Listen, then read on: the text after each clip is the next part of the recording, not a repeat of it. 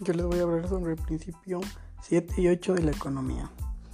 El principio 7 es, el Estado puede mejorar a veces los resultados del mercado. El principio 7 trata las normativas que puede poner el gobierno evitan el fallo del mercado, que es una situación a la que el mercado no asigna eficientemente los recursos por sí solo y por lo tanto interviene el gobierno para el beneficio de todos. Una de las razones por las cuales necesitamos al gobierno es porque hace que la economía funcione y haga valer las reglas que mantienen a las instituciones que son claves para el mercado libre. Una de las causas para el fallo del mercado es la externalidad y el impacto que tienen las acciones de una persona sobre el bienestar de otra. También hablaré sobre el principio 8. El nivel de vida de un país depende de su capacidad para producir bienes y servicios.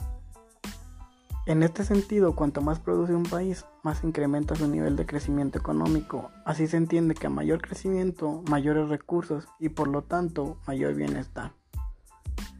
Hace referencia en que entre mayor producción tenga un país, va a tener más ingresos y cada persona va a tener mejor vida.